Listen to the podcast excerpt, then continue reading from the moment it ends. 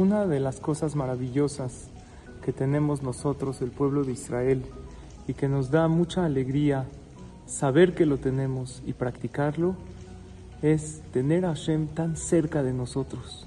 Como dice el Pasuk, Kimi Goy Gadol, Asherlo Elohim Kerobim Elav, Kadonai Elohenu Bechol Korenu Elav.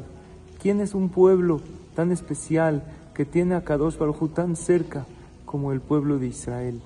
Tenemos que tener la práctica de hablar con Hashem, no solamente en el rezo, sino todo el tiempo con nuestras palabras.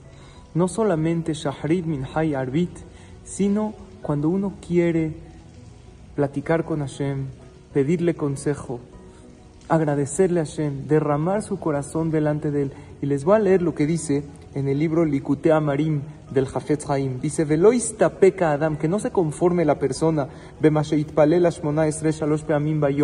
de rezar la amidad tres veces al día, Shahrit min Hayarvit.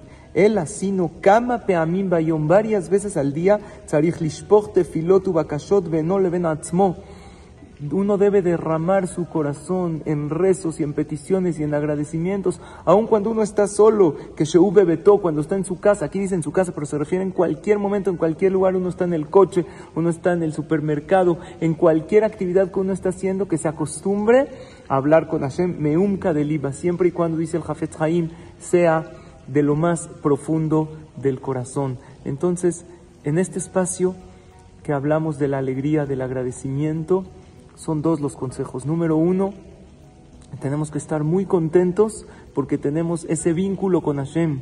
Cuando tú quieres hablar con Dios, no necesitas cita, no necesitas knis, no necesitas un hajam. Puedes tú solo, tú solita, desde donde estás. Vanima temla Hashem lo Dice el Pasuk, tú eres hijo, eres hija de Hashem. Y número dos, gracias Hashem.